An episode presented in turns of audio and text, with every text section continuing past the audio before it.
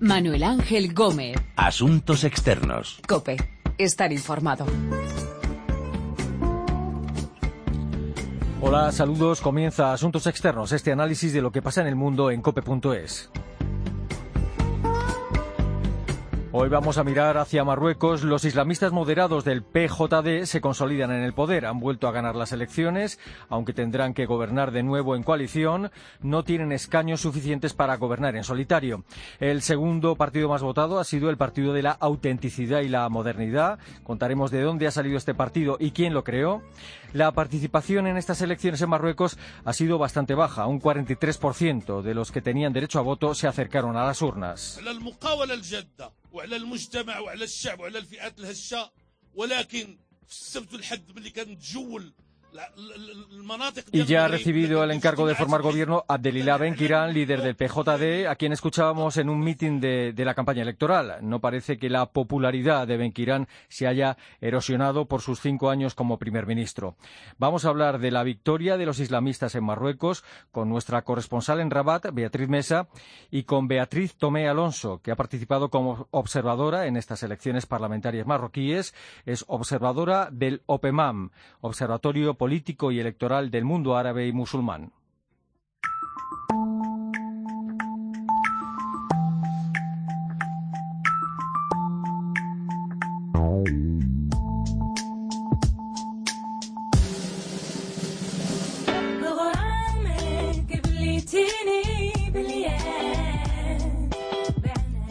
Los islamistas estarán al frente del gobierno de Marruecos, en principio cinco años más, otra vez en un gobierno de coalición.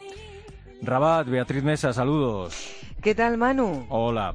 Eh, ¿La victoria de los islamistas del PJD era lo que se esperaba en estas elecciones parlamentarias en Marruecos?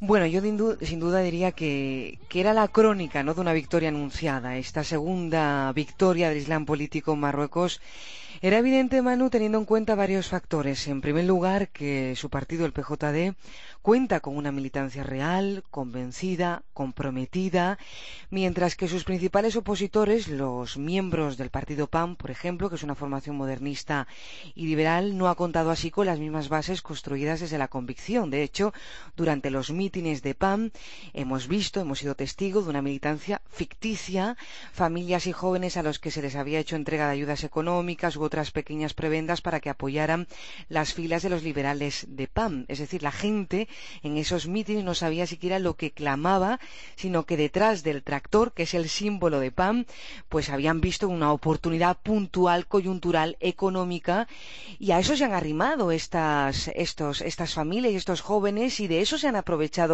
el partido PAM, se aprovecha de la vulnerabilidad y de la precariedad de esas eh, personas para atraer pues a unos simpatizantes que son coyunturales. Y esa es la gran diferencia con respecto al PJD.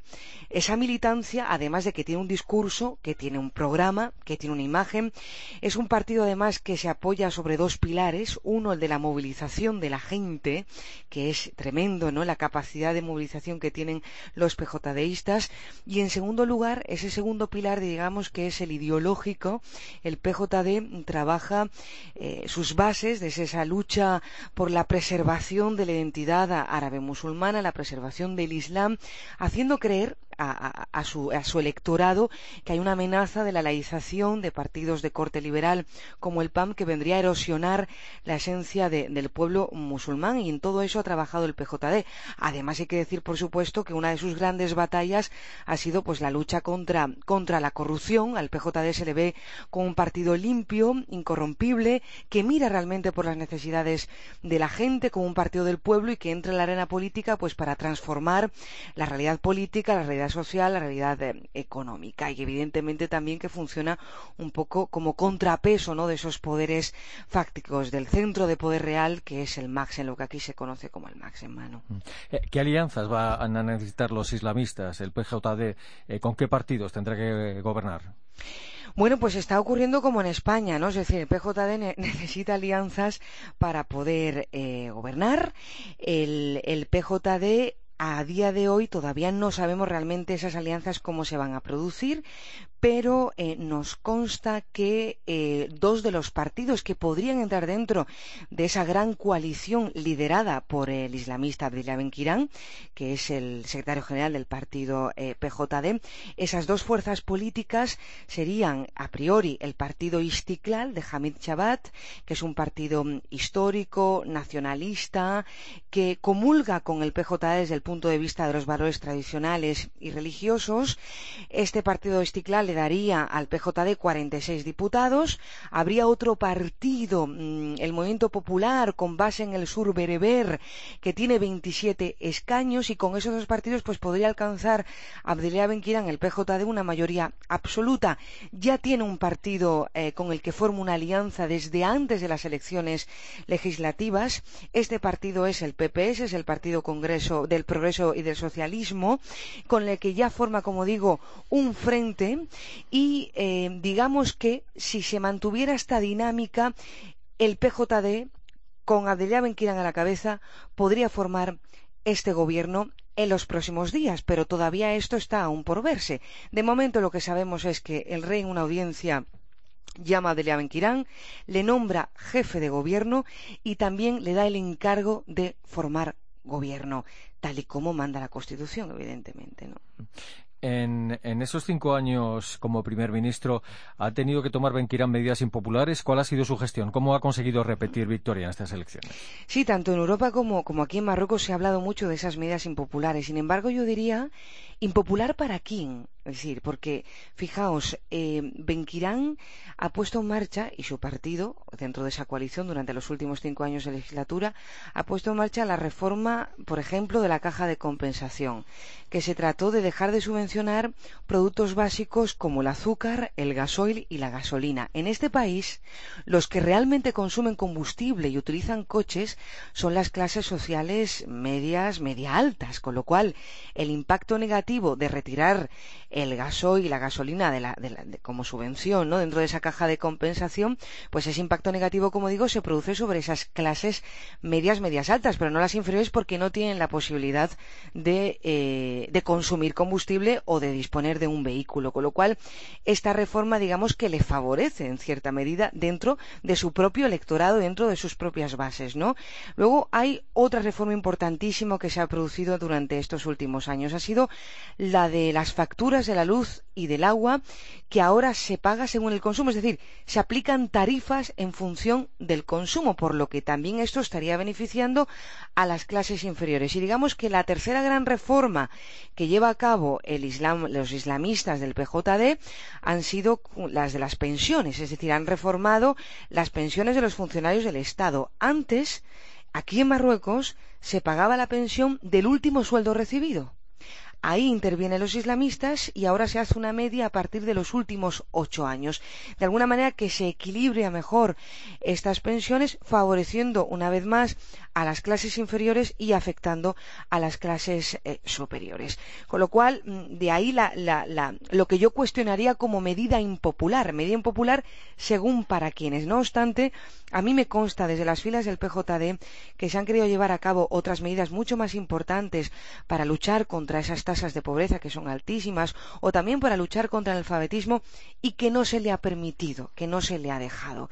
Esto es muy importante, es decir, al finalmente el PJD no gobierna solo, gobierna dentro de una coalición y, depende también de, lo que decida Palacio, ¿no? Porque al final los grandes resortes de este país residen y radican principalmente en la institución monárquica.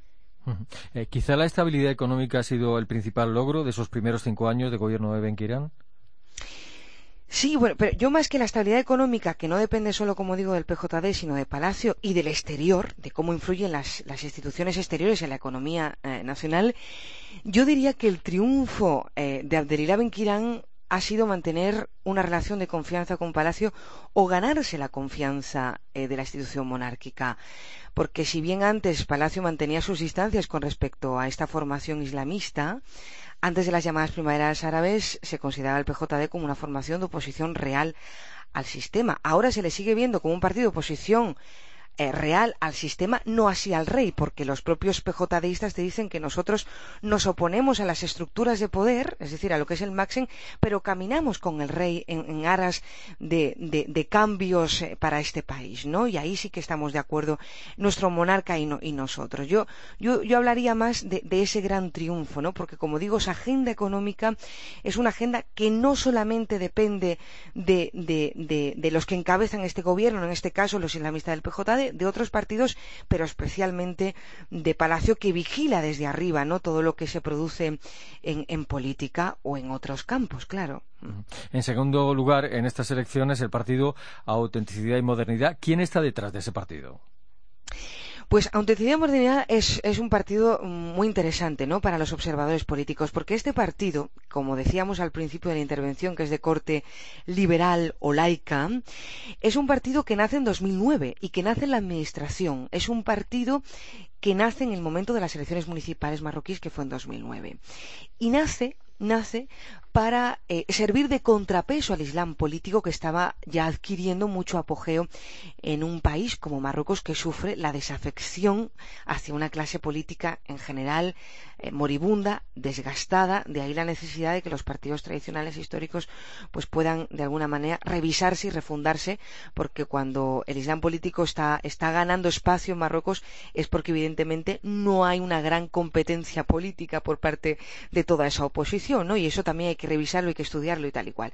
En fin, que el PAM nace con ese objetivo, para, para servir de contrapeso contra los islamistas del PJD y los que constituyen PAM, pues son integrantes que están eh, relacionados con Palacio, son eh, por eso se dice que es un partido próximo a Palacio, ¿no? Porque muchos de sus componentes pues están dentro de la órbita de la órbita de Palacio, ni más ni menos que su fundador es Ali Jimma, es un compañero de pupitre de su majestad Mohamed VI y de ahí que se le, se le acuñara este nombre de eh, partido próximo a la monarquía, ¿no? Básicamente. ¿Y qué tal pueden haber sentado estos resultados al rey Mohamed VI? ¿Qué tal relación tiene él con los islamistas del PJD? Bueno, el rey tiene que acatar estos resultados de unas elecciones que han sido transparentes y democráticas, hay que decir, porque se vivió el viernes 7 de octubre una jornada democrática. El rey pues tiene que aceptar, aceptar la elección del pueblo y el pueblo ha elegido una vez más, por segunda vez en la historia de este país, al PJD como primer, eh, primera formación. De hecho, el rey lo que hace es, como decía antes, llamar enseguida, tres días después de la victoria del PJD, a Abdellah Ben Kirán en audiencia privada y le nombra jefe de gobierno como manda la Constitución, porque aquí, antes de la reforma constitucional en 2011, el jefe de gobierno era aquel que asignaba el rey como le placía. Ahora ya no, es decir, ahora el jefe de gobierno es aquel que sale del partido más votado y así está cumpliendo su majestad Mohamed VI. Yo creo que eh, hay una relación estratégica de conveniencia entre el rey, entre la monarquía y el PJD y además esto le interesa al rey porque mm, no deja de ser jefe político, pero igualmente eh, su majestad el rey Mohamed VI es comendador los creyentes, con lo cual le interesa mantener esa relación eh, con el PJD. Además es que no hay otra opción para el sistema que la de la inclusión de los islamistas del PJD dentro de las instituciones y esto es una estrategia eh, positiva a muy largo, a corto plazo, pero también a largo plazo. Es decir, en Marruecos no se puede permitir lo que se están viviendo en otros países, como por ejemplo Egipto, ¿no? que para mí ahí sí que es inteligente la de la inclusión de los, del Islam político dentro de las instituciones y esta nueva victoria lo que hace ver es cómo hay un, bueno, pues se consolidan los, los islamistas dentro de las instituciones y de esto nos puede hablar mucho Beatriz Tomé, ¿no? porque ha hecho una tesis solo y exclusivamente sobre la inclusión del PJD dentro de, de las instituciones y de esas relaciones estratégicas entre la monarquía y, esta, esta, formación política islamista. ¿Las irregularidades denunciadas en las elecciones son relevantes? Mm, ha habido muchas irregularidades, pero que mm, han sido relevantes para el PJD porque lo que ha hecho es restarle especialmente votos a los PJDistas, pero aparte de esto mm, yo no destacaría nada más porque se han producido algunos errores a la hora de los recuentos de los votos, etcétera, pero nada nada relevante. De hecho, desde el Consejo Nacional de Derechos Humanos que desplegó a más de 4.000 observadores durante la jornada electoral, se dijo que eh, no había nada que reprochar a esa jornada electoral que se había llevado a cabo desde la máxima transparencia eh, y, es verdad que los observadores también internacionales han, dado prueba de ello, que no, no se han reportado muchas irregularidades, nada destacable, ¿no? Así que mm, yo, fui testigo además, porque estuve también durante la jornada electoral en algunos de los colegios electorales y, vimos una jornada normal, una jornada eh, regular, donde la gente mm, fue a votar y donde ese voto pues se cumplimentó como, como manda la norma, ¿no? Es decir, que nada, nada destacable. Pero ha sido una, ha sido una jornada histórica, Manu, porque como explicábamos, por segunda vez en la historia de este país, el PJD gana las elecciones y no solamente entra en el gobierno como lo hizo en 2012, sino que además se consolida dentro de las instituciones. Y esto antes me preguntaba que qué le había parecido al rey el rey lo acepta, pero a quien les ha puesto muy, pero que muy nerviosos es a toda su oposición, especialmente al partido PAN, que ellos sí que ven como una amenaza la, consideración en las instituciones del Islam político porque ven una progresiva islamización por parte de los PJDistas, esa islamización que se está produciendo a través de eh, su brazo político, pero también a, través de su brazo ideológico, que es el MUR, ¿no? Están haciendo un trabajo según el PAN de fondo y poco a poco están ganando espacio en este país y de alguna manera pues eh, impidiendo impidiendo una convivencia según el PAM de una sociedad pues con muchos con diversos valores y distintas sensibilidades porque aquí tenemos liberales pero tenemos también conservadores o tenemos menos liberales y menos conservadores. Tenemos diferentes diferentes ideologías que tienen que mm, aprender a, convivir conjuntamente. ¿Y el asunto del Sáhara ha estado presente en la campaña electoral de alguna forma o en las elecciones? El Sáhara Occidental no, está presente en ninguna campaña política porque aquí lo que hay es un consenso y una unanimidad por parte de todos los partidos políticos, de todas las instituciones, de la sociedad civil en general, en la ah, lucha por la defensa de la integridad territorial y de la unidad nacional de Marruecos. Desde ese punto de vista, el Sáhara no forma parte de los programas políticos ni de nada, sino que todos van de la mano en, ese mismo frente, ¿no? el de la defensa de la integridad territorial de Marruecos.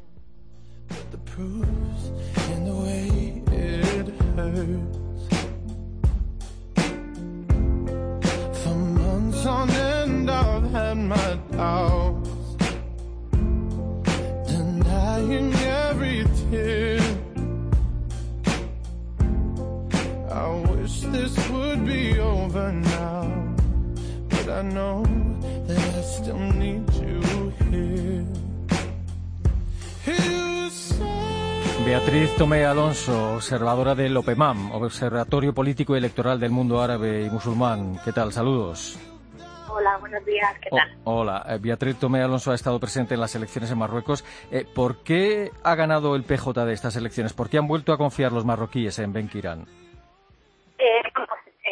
que al final el apoyo se debe a dos cuestiones fundamentales. ¿no? Eh, en primer lugar, el PJD apuesta, es uno de sus pilares fundamentales, por una estrategia de comunicación fluida y constante con el pueblo. ¿no? Es, lo que, es lo que nosotros denominamos una estrategia de proximidad, de ir construyendo esa relación de confianza, no solo en los días y en los meses previos a las elecciones, sino a lo largo de estos años, de estos cinco años de, de gobierno del PJD, pero también previamente.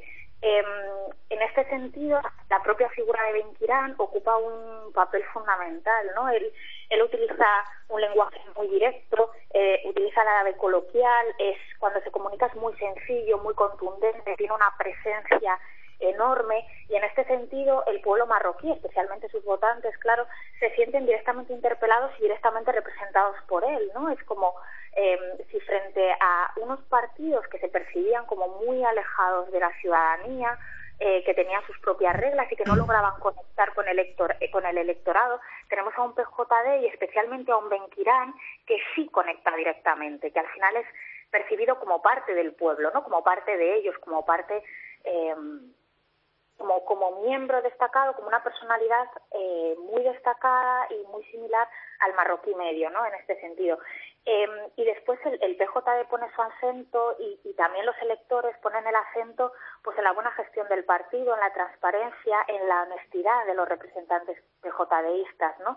En que son buenos gestores, en que se preocupan por hacer bien las cosas y, y, que, y que, tienen esta imagen, eh, pues sí, de pulcritud, ¿no? Y de trabajar eh, para, para mejorar, para que, para llevar a cabo determinadas reformas y no para enriquecerse personalmente. Mm.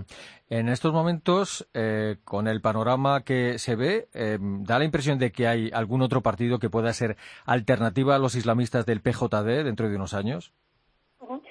Eh, bueno, las elecciones locales y, y regionales de 2015 em, eh, se y, y eh, durante estas elecciones del 2016, estas legislativas, se consolida la alternativa que es el PAM, ¿no? El Partido de la Autenticidad y Modernidad.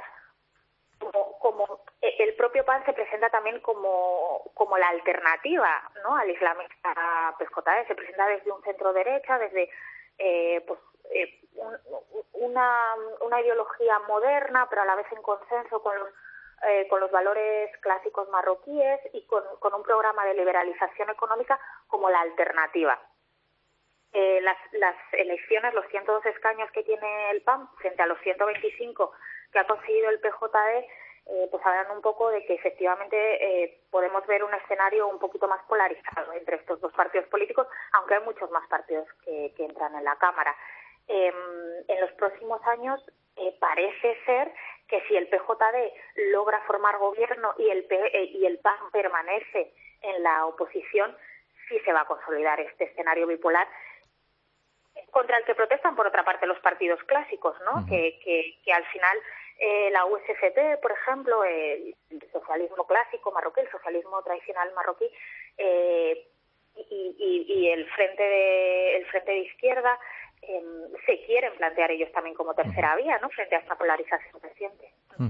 La pregunta, esta pregunta anterior la hacía pensando en Erdogan y en Turquía. ¿Puede convertirse Benquiera en otro Erdogan, un líder sin rival que siga en el poder indefinidamente? PJD sí tiene una posición dominante en el sistema en el sistema partidista marroquí, pero no tiene una posición hegemónica. El PJD todavía tiene que pactar. Es decir, ahora tiene 125 escaños, es una posición cómoda para formar gobierno, pero necesita de otros tres partidos políticos. No estamos hablando de una coalición gubernamental ni siquiera que necesite un aliado como el PPS, que es un aliado sólido, que es un aliado con el que consensúan muchísimas de las reformas, sino que necesita alianzas con partidos políticos que no solo son ideológicamente muy diferentes, sino que a veces eh, son partidos mucho más ligados al sistema de poder tradicional, a lo que se, domina, se denomina partidos de, la administración, y eso hace que el PJD no se pueda convertir en partido hegemónico, tiene que ir pactando medida por medida y a veces supone un esfuerzo titánico, podríamos decir. Mm. ¿Qué ha pasado con los partidos que antes dominaban el panorama político en Marruecos, como el Istiklal o los socialistas? El, el descenso ha sido ha sido ha sido brutal, ¿no? El, el eh, ha conseguido, por ejemplo, en estas elecciones eh, 47 escaños frente a los 60 de las pasadas elecciones y a la USFP le ha pasado algo similar, ¿no? En estas elecciones ha conseguido 39 escaños frente a los 20, eh, perdón, 20 escaños frente a los 39 que tenía en el 2011. Eh, de todas formas, es una pauta que ya veníamos observando. Eh, eh, los partidos políticos marroquíes tienen un enorme descrédito entre la población. Eh, eh, el índice de participación política, de participación electoral marroquí es muy bajo. Eso es porque los partidos políticos no han conseguido convertirse en instituciones creíbles a ojos del electorado marroquí. Y en este sentido, estos partidos tradicionales que llevan muchísimos años en la política, a la vez no se le perciben grandes éxitos en términos de reformas, eh, al final están pagando ahora en, con esta pérdida de votos este descrédito que viene sucediendo desde hace ya muchos años, porque es, no ha ocurrido de las, desde las elecciones del 2011 a estas elecciones, sido un paso continuado y constante, ¿no? Esta bajada de votos. Por otra parte, también son partidos que, que muchas veces, y además en un timing muy negativo, como pocos meses antes de las elecciones, suelen enzarzarse en, en luchas eh, intestinas, ¿no? Que además repercuten esta imagen de que, eh, ante el electorado marroquí si realmente son partidos que van a representar determinados intereses de la población marroquí o son partidos más preocupados por arañar poder, ¿no? ¿Y qué se puede esperar de los islamistas de Benquirán en esta nueva legislatura? Em, entiendo que, entiendo el primer reto para, para Benquirán y para los islamistas es formar una coalición de gobierno estable. ¿no? Eh, se está barajando que, que pueden entrar en el gobierno eh, cuatro partidos eh, que entraría con el Istiklal, con el, con el PP y con el MP, con el Movimiento Popular. Eh, eso daría una mayoría de 210 escaños eh, relativamente estable ¿no? en, el, en el Parlamento. Pero primero hay que conseguirla, primero tenemos eh, que asistir a todas estas negociaciones, a ver que nos interpongan eh, pues, pues ansias personales eh, o animadversiones personales y que, que, que, logramos, que logremos conseguir esta coalición. Y entiendo que el PJD eh, va a seguir con su programa de reformas, ¿no? Va, va a seguir asentándose, eh, asentándose como como un, como un partido de gestión. Hay que tener en cuenta que los partidos islamistas primero se representaban a ellos como con este aura de virginidad política, que le daba mucha credibilidad en frente del electorado, porque frente al descrédito de los partidos tradicionales, ellos eran vírgenes en el terreno político, ellos no tenían escándalos de corrupción, no se habían manchado las manos. Ahora el PJD presenta la imagen de la buena gestión, de la transparencia, de que son gente honesta que se preocupa por los asuntos del Estado. Entonces, lo que vamos a esperar es que sigan preocupando eh, de, transmitir esa imagen, sigan con su estrategia de proximidad, porque al estar en una coalición no siempre pueden llevar a cabo sus reformas. Ellos ya en su programa político anunciaban que ellos quieren reformas racionales, ya avisaban que, que, hay partidos que no quieren que ellos lleven a cabo las reformas y que incluso pueden tener que pactar con esos partidos en la coalición gubernamental, que no van a llevar a cabo todas las reformas que prometen, pero que hay un motivo y ahora le ha funcionado gracias a esa comunicación directa, eh, gracias a las organizaciones de base que tienen en los barrios y que tienen una fuerte implantación entre la ciudadanía marroquí, eh, que le llevan, que, le permiten explicar muy bien por qué no llevan a cabo eh, todo el desarrollo que a ellos les gustaría pero pero entiendo que tienen además ahora muchas medidas eh, que seguir tomando mm. para modernizar el país, para en términos económicos. Mm. Le preguntaba hace un momento a nuestra corresponsal Beatriz Mesa sobre el Sáhara. ¿Influye de alguna manera la cuestión del Sáhara en la evolución política marroquí? ¿Juega algún papel? No.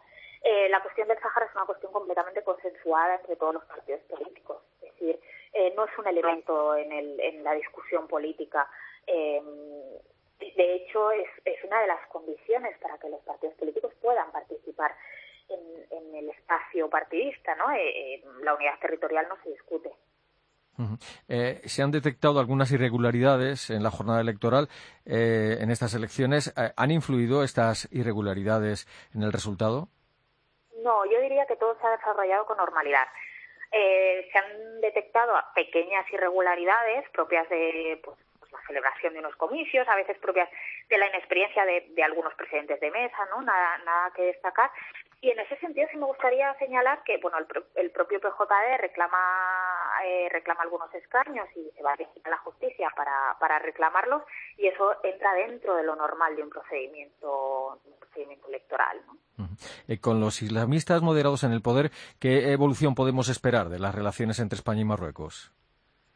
Bueno, las relaciones entre España y Marruecos, las relaciones exteriores en general, es, se trata de una cuestión estratégica y en Marruecos, como, como en la mayoría de los países, yo diría, estas cuestiones estratégicas también tienen un consenso detrás de los partidos políticos. ¿no? Eh, además, en, el caso de Marruecos, estas cuestiones estratégicas según diseña la propia Constitución del 2011, eh, están muy relacionadas también con Palacio, ¿no? Entonces, eh, digamos que eh, en este sentido habrá un, podemos esperar una continuidad, ¿no? Si es verdad eh, que, que, yo entiendo que el PJD eh, no tiene una animadversión hacia España y que se siente cómodo en sus relaciones con España, así que entiendo que vamos a vamos a esperar continuidad. Uh -huh. y, y, a estas elecciones algunos partidos marroquíes han incluido a candidatos salafistas. ¿Con qué objetivo? ¿Cómo se puede interpretar? Eh, bueno, creo que hay dos motivos principales. En primer lugar, eh, el, muchos de los candidatos salafistas que han jugado eh, tradicionalmente un papel un poco contestatario respecto al sistema político, eh, bueno, pues hay un interés de que eh, se incluyan en el juego institucional, que empiecen a jugar con las normas del, sistema partidista, que es algo que ocurre em, en todos los sistemas políticos, ¿no? Intentan que aquellos que contestan el propio sistema jueguen dentro del sistema y, empiecen a, asumir esas normas como propias. Y por otra parte hay un interés de los propios partidos políticos de jugar esta carta ideológica, de reclamarse también ante algo que funciona también, de ser buenos musulmanes, incluir a esta imagen del buen musulmán en sus filas, eh, en, sus candidatos. ¿no? En este sentido es, curioso porque el Istiklal, que es un partido tradicional, que es el partido de la independencia, que también tiene un origen eh, de, eh, que también reclama el Islam como parte de su base ideológica, es el que ha hecho un mayor esfuerzo por incluir a los candidatos salafistas. Eh, creo que también tiene que ver con no permitir al PJD jugar, que ellos sean los únicos que juegan esta carta ideológica, ¿no? sino también ponerse ahí en igualdad eh, de condiciones. Mm. Eh, ¿Qué papel juega la mujer en la política marroquí y qué papel ha jugado en estas elecciones? Eh, una de las cosas que hemos observado con el OPEMAM en, la ronda que hemos hecho por, por varios colegios es que hay varias interventoras que están representando, representando a los partidos políticos en las mesas electorales, ¿no? Entonces, es una participación que no es tan institucional, pero que también cuenta. Han entrado algunas mujeres más también eh, durante estas elecciones en la Cámara Legislativa y vamos viendo que, la mujer, con todas las dificultades, eh, se va abriendo camino poquito a poco. Beatriz Tomé Alonso, observadora del OPEMAM, el Observatorio Político y Electoral del Mundo Árabe y Musulmán. Gracias por su tiempo, por atendernos y responder a nuestras preguntas. Y un saludo. Muchísimas gracias, un saludo.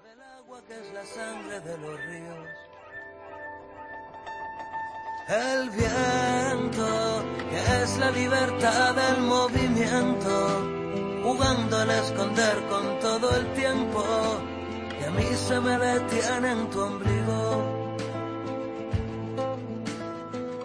Y las arrugas de tu piel, amor, es señal de que hasta el tiempo se queda contigo. Los islamistas, en principio, otros cinco años en el poder en Marruecos. Victoria del PJD en las elecciones parlamentarias. Gobernará en coalición, como ha hecho hasta ahora. Hemos hablado de esta victoria de los islamistas en Marruecos con Beatriz Mesa, corresponsal en Rabat, y con Beatriz Tomé, del equipo de observadores que han estado en estas elecciones. Que no se pierde, que siempre es Hoy ha estado en el control nuestra compañera Teresa Fernández Almagro. Recuerden que nuestra dirección de email es asuntosexternos.cope.es y que también estamos en Twitter, asuntos externos todo junto. Volvemos pronto con asuntos externos aquí en cope.es. A los relojes del cielo y el hombre que mata el tiempo hace un suicidio. El viento que es la libertad del movimiento, jugando al esconder con todo el tiempo mí se me detiene en tu ombligo. las arrugas de tu piel, amor.